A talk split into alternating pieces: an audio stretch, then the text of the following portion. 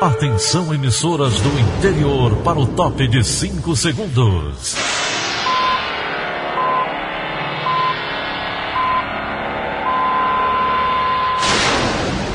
A Verdinha leva o som cada vez mais longe. Rádio Sul Cearense de Brejo Santo, Cristal de Quixeramobim, Iracema de Ipu, Jornal Centro-Sul de Iguatu, Macambira de Poeiras, Tabajara de São Benedito, Oroz FM, Pioneira de Forquilha, Itataia de Santa Quitéria, União de Camocim, Educadora do Cariri do Crato, Líder FM de Itapipoca, Aquarela FM de Miraíma, Liberdade de Itapipoca, Itarema, Carinhosa de Acopiara, Sertão Central de Senador Pompeu, Vale do Salgado de Lavras da Mangabeira, Vale FM de Nova Russas.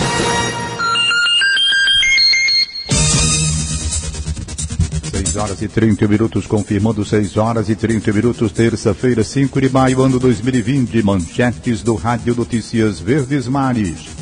Ceará chega aos 11.142 diagnósticos positivos para o coronavírus. Brasil ultrapassa os 105 mil casos, 107 mil casos de doença. Prazo para regularização do título termina amanhã. Prefeitura de Fortaleza vai organizar filas para pagamento do auxílio emergencial. Essas e outras notícias a partir de agora. CYH 589. Verdes Mares AM. Rádio Notícias Verdes Mares. 6 e 32 Saúde. A Prefeitura de Fortaleza vai isolar as vias no entorno de bancos com grades para organizar as filas para o pagamento do auxílio emergencial.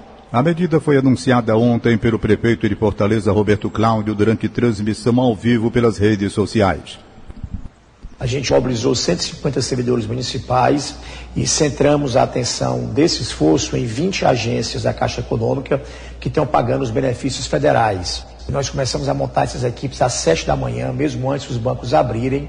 Cada um desses servidores, em cada uma dessas 20 agências, está distribuindo máscaras, orientando o distanciamento mínimo entre uma e outra pessoa, também distribuindo álcool gel.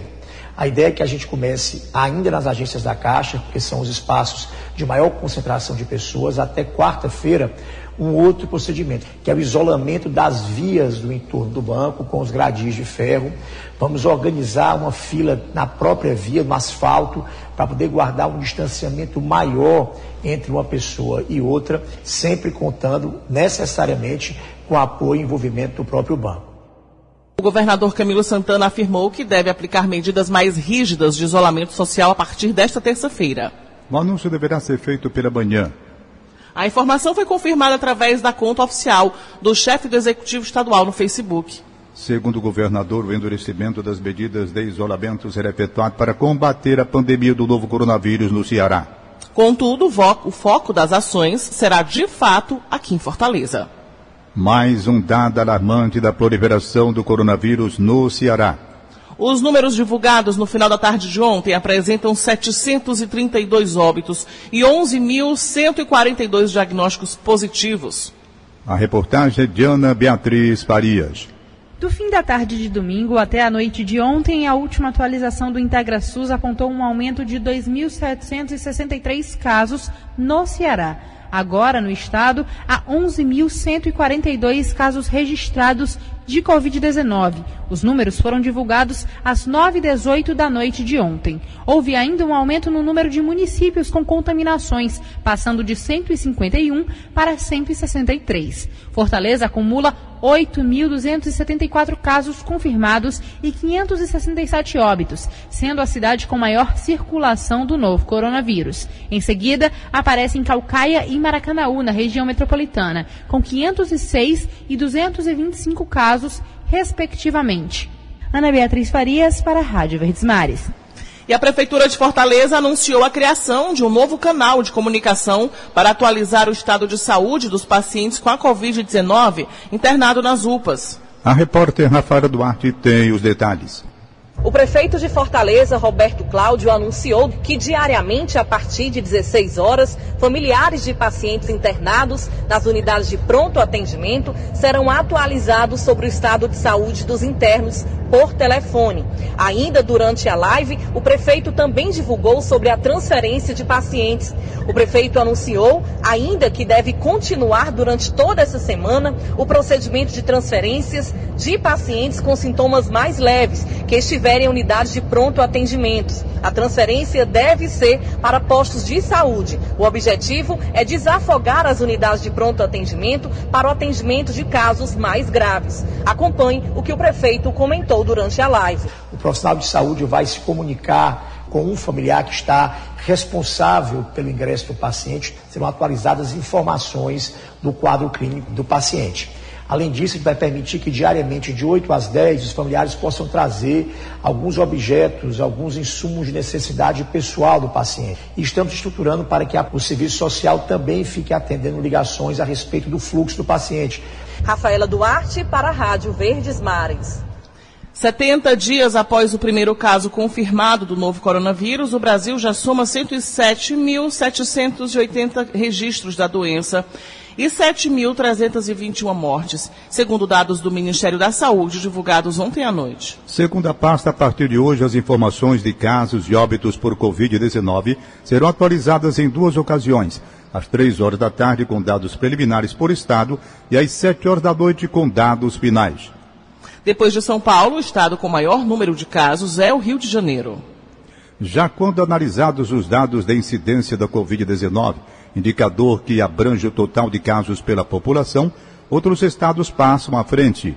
São eles Amapá, Amazonas, Roraima, Ceará, Pernambuco, Acre e Espírito Santo. O novo coronavírus está obrigando os estados do país a tomarem medidas mais duras contra a pandemia.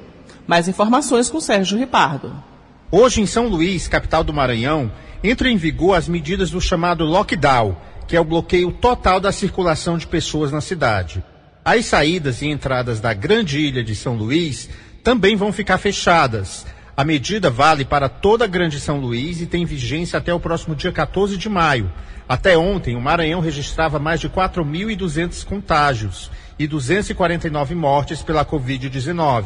No estado de São Paulo, o governador João Dória vai baixar hoje um decreto tornando obrigatório o uso de máscaras por todos os cidadãos que saírem às ruas.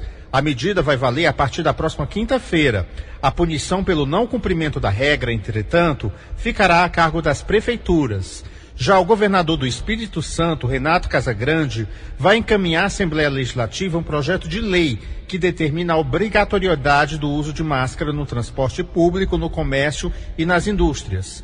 O projeto deverá prever multa para as empresas em caso de descumprimento. Até ontem, o coronavírus já tinha matado mais de 7 mil brasileiros e infectado mais de 107 mil pessoas. Sérgio Ripardo, para a Rádio Verdes Mares. E conhecida por conscientizar motoristas sobre o respeito às leis de trânsito, a campanha Maio Amarelo reforça também neste ano a necessidade do isolamento social durante a pandemia da Covid-19. A iniciativa é coordenada pela Polícia Rodoviária Federal.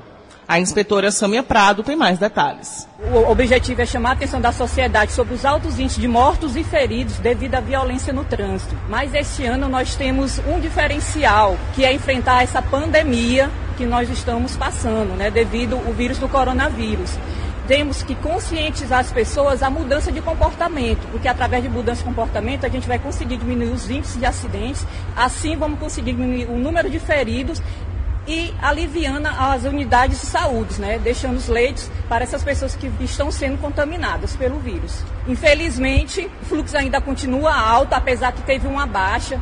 Nós fizemos um comparativo do dia 18 de março até o dia 30 de abril do ano passado, comparando com esse ano. Nós vimos que realmente teve uma queda, uma queda de 41,3% de números de acidentes no trânsito, né? que passamos de 184 para 108 desses acidentes, nós conseguimos diminuir de 229 vítimas, pessoas feridas, para 108 pessoas. Ou seja, dá uma diferença de 108 pessoas a menos nas unidades de saúde. Cientistas descobriram um anticorpo capaz de neutralizar o novo coronavírus e pode contribuir para a criação de tratamentos e vacinas, segundo informou a revista Nature Communications. O 47D11, nome científico da molécula, foi capaz de neutralizar o Covid-19 em células in vitro. Ainda não houve testes em humanos. Mais de 130 terapias estão em estudos contra o novo coronavírus, segundo a Federação Internacional de Fabricantes e Associações Farmacêuticas. E durante a pandemia de Covid-19, a situação das instituições de longa permanência para idosos é monitorada pelo Ministério Público do Ceará. A medida mobiliza o órgão porque o público atendido pelas unidades faz parte do grupo de risco da doença. O promotor de justiça Hugo Porto traz detalhes sobre uma reunião feita com as autoridades de saúde para discutir o assunto. Vamos ouvir. Vamos ouvir.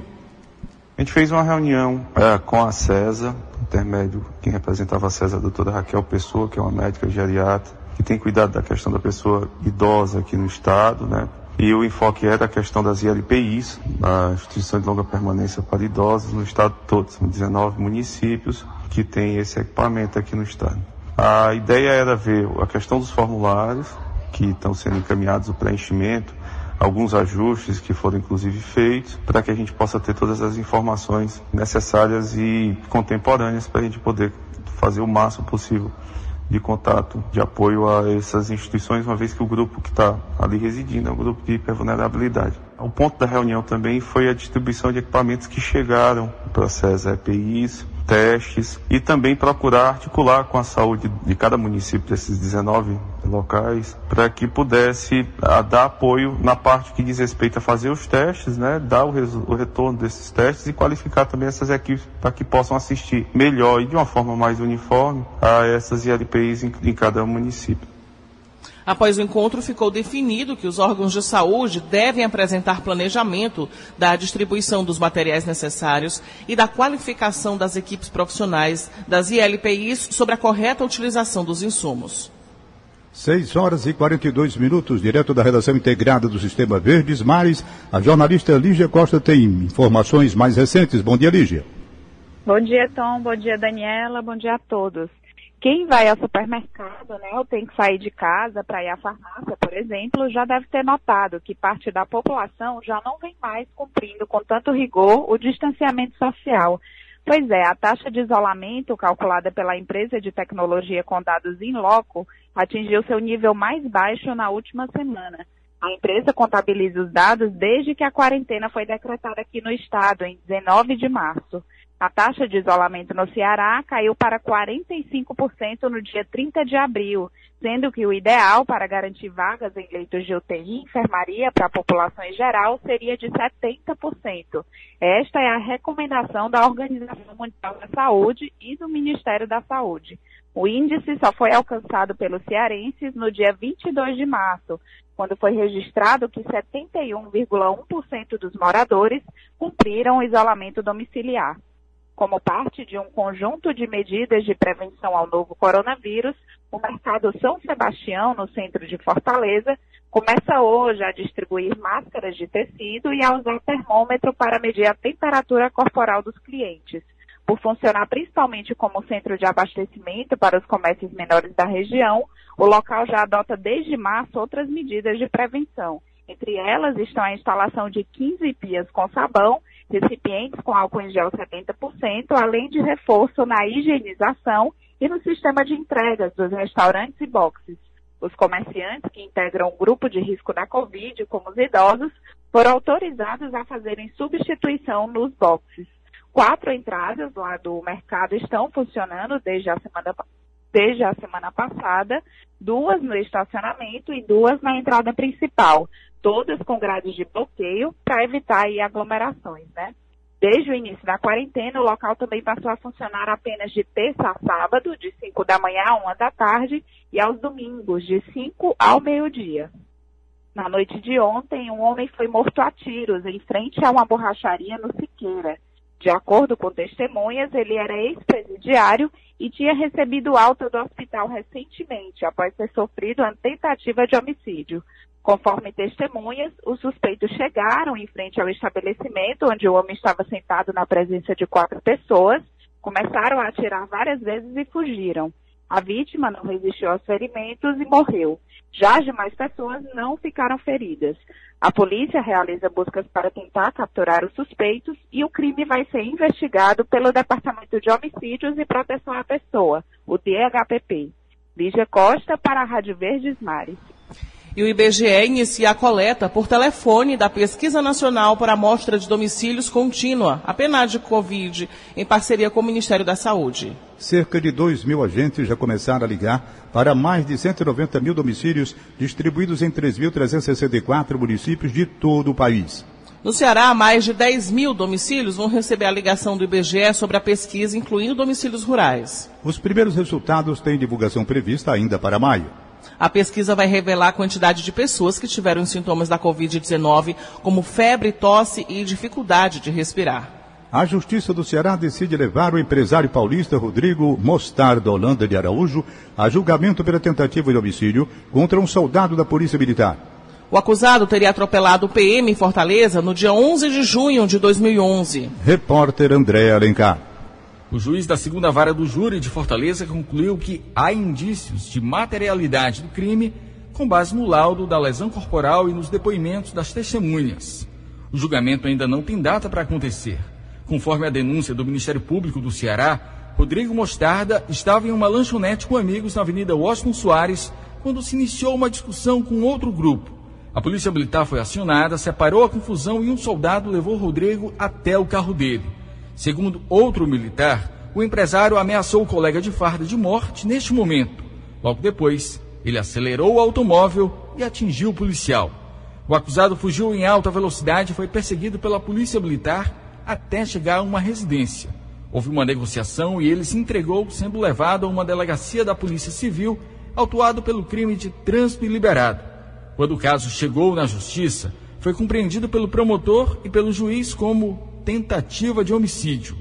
A defesa do empresário aponta que os policiais foram violentos na abordagem, fazendo disparos, o que teria assustado o acusado no momento em que ele acelerou o carro. A defesa do acusado ainda descartou a ameaça de morte que ele teria feito ao policial militar antes do atropelamento e acusou o soldado da PM de dar um chute no empresário na delegacia. Com reportagem de Messias Borges, André Alencar para a Rádio Verdes Mares. 6 horas e 48 minutos, 6 e 48 em instantes. A Assembleia Legislativa quer reduzir desconto de mensalidades em escolas. Rádio Notícia Verdes Mares. Rádio Notícia Verdes Mares.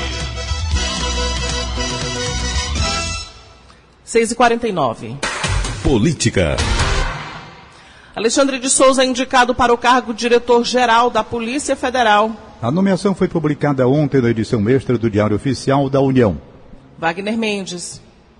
A Polícia Federal já tem um novo comandante-geral, o delegado Rolando Alexandre de Souza. A nomeação do novo diretor da PF e a posse ocorreram em um intervalo de uma hora. A velocidade com que o presidente Jair Bolsonaro autorizou os atos ainda é consequência da última decisão do Supremo Tribunal Federal, que suspendeu a nomeação de Alexandre Ramagem na semana passada. O presidente ficou bastante incomodado com a desautorização do ministro Alexandre de Moraes. A Suprema Corte respondeu provocação do PDT, alegando que a escolha de Bolsonaro poderia trazer desvio de finalidade ao trabalho da Polícia Federal. Apesar da desistência do nome do delegado para o posto logo depois da proibição do STF, o presidente escolheu um indicado de ramagem para a função. No mesmo dia da posse, o novo diretor da Polícia Federal decidiu trocar a chefia da Superintendência do Rio de Janeiro.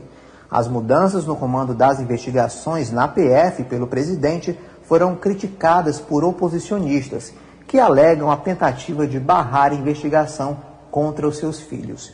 No estado do Rio de Janeiro, tramitam investigações que apuram a produção de fake news e que tem como investigado o vereador Carlos Bolsonaro, e também de desvio de recursos públicos que envolve outro filho do presidente, o senador Flávio Bolsonaro.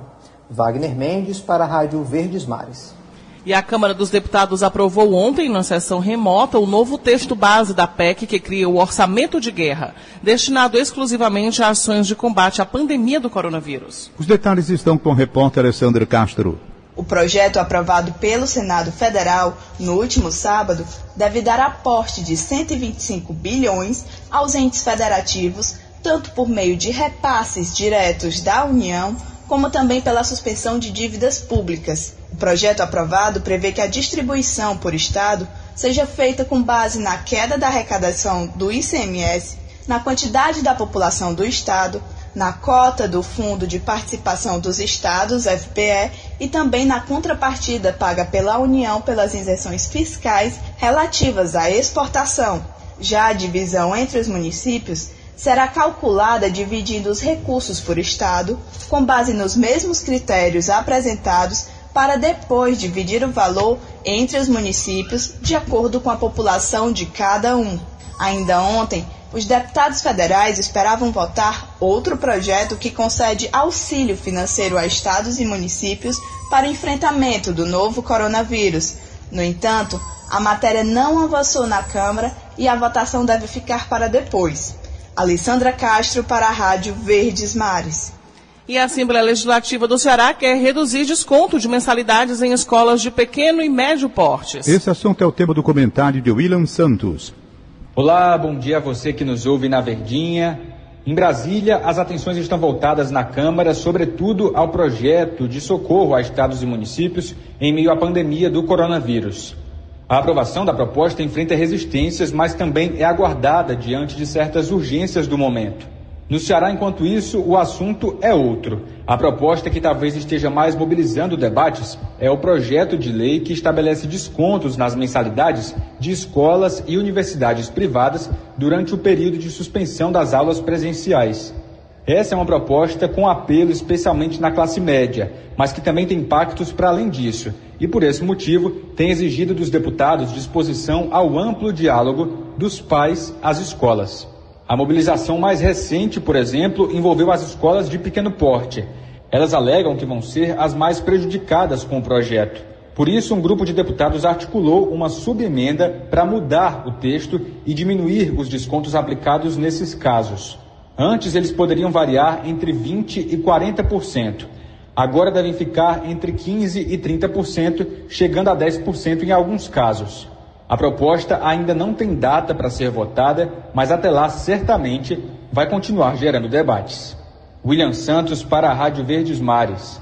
Eleitores cearenses devem ficar atentos para o fim de mais um prazo da Justiça Eleitoral. Mais informações com a repórter Luana Barros.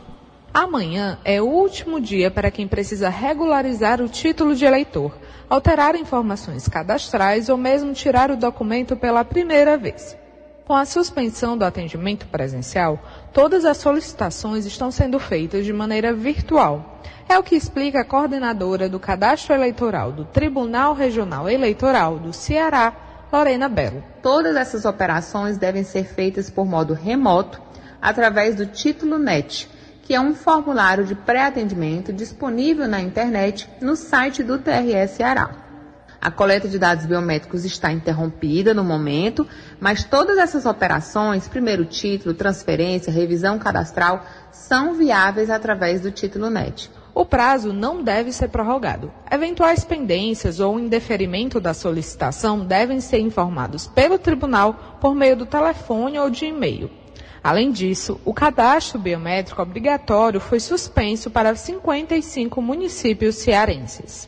Lembrando que, para aqueles municípios, Fortaleza e outras 54 cidades do interior do estado, onde houve revisão biométrica em 2019 e os títulos das pessoas que não compareceram foram cancelados em 2019 ou em 2020, para esses locais, os eleitores que ainda não fizeram o cadastramento biométrico terão seus cancelamentos revertidos temporariamente para que possam votar normalmente nas eleições de 2020. Luana Barros para a Rádio Verdes Mares. 6h55. Economia. Vamos agora à participação de Egídio Serpa com as últimas informações do mundo dos negócios. Bom dia, Egídio. Bom dia, Daniela de Lavor. Bom dia, ouvintes. As grandes empresas brasileiras estão publicando seus balanços financeiros relativos ao primeiro trimestre deste ano, ou seja, ao período de janeiro a março. Pois bem, os balanços dos bancos estão surpreendendo o mercado.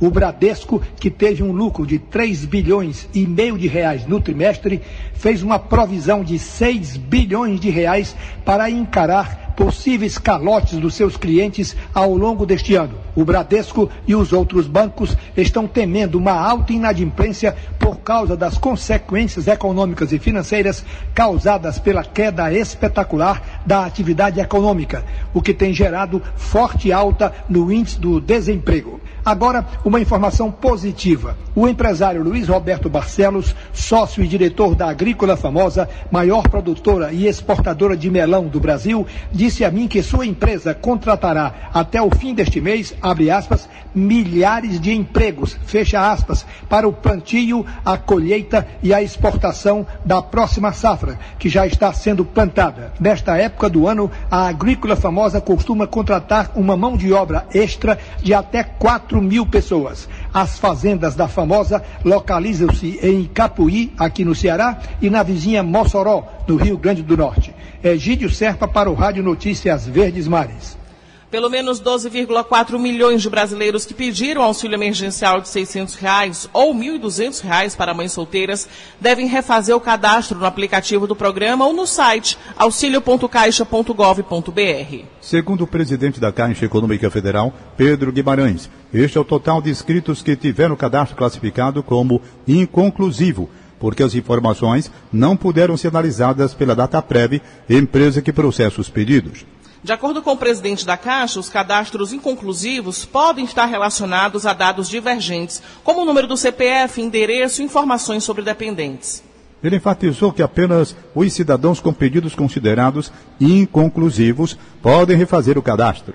Quem teve o benefício rejeitado e recebeu a classificação de inelegível não pode retirar os dados. O INSS vai contratar mais de 8 mil militares e servidores aposentados para reduzir a espera por benefícios. Felipe Gurgel. O INSS abriu inscrições para contratar servidores aposentados e militares inativos temporários. A medida foi tomada para reduzir a fila de benefícios à espera de análise. Ao todo, serão ofertadas 8.230 vagas para atendimento ao público nas agências do INSS e no apoio operacional, 255 vagas para a Subsecretaria de Perícia Médica Federal, 235 para o Conselho de Recursos da Previdência Social, 50 para a Subsecretaria de Regimes Próprios e mais 270 vagas para a Secretaria de Gestão de Pessoal. Você pode conferir a matéria completa no site diariodonordeste.com.br. Felipe Gurgel para a Rádio Verdes Mares. 6 horas e 59 minutos, 6 e 59. Acabamos de apresentar o Rádio Notícias Verdes Mares. Redatores: Roberto Carlos da Cimento e Alone Pomuceno. Áudio: Matheus Rodrigues, contra-regra, Alexandra Mota. Editor de núcleo, Liana Ribeiro. Diretor de jornalismo, Defonso Rodrigues. Outras informações acesse verdinha.verdesmares.com.br ou facebook.com.br verdinha810. Em meu nome, Daniela de Lavor e de Tom Barros, tenham todos um bom dia. De segunda a sábado, seis e meia da manhã, Rádio Notícias Verdes Mares.